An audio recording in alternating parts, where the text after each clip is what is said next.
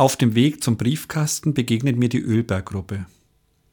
Besonders die Jünger nehme ich immer wieder gerne in den Blick. Sie schlafen. Wir kennen Situationen im Leben, die nicht anders auszuhalten sind.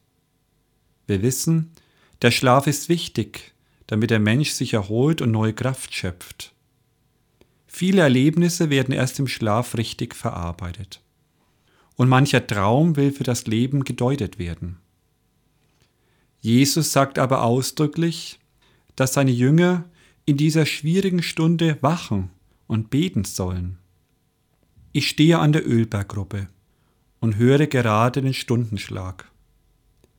Ja, es gilt, die geschenkte Zeit nicht zu verschlafen, sondern sie bewusst in der Gegenwart Gottes zu leben, wachsam zu sein im Hier und Jetzt, offen zu sein für das, was kommt, Ausschau zu halten nach den Spuren Gottes in meinem Leben, nicht nur im Advent.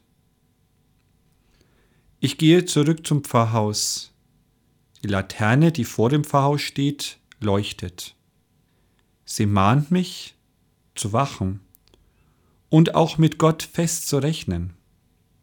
Heute, morgen und am Ende meines Lebens. Sie erinnert mich an Gott, der mir entgegenkommt in seiner Liebe in seinem Trost, in seinem Frieden.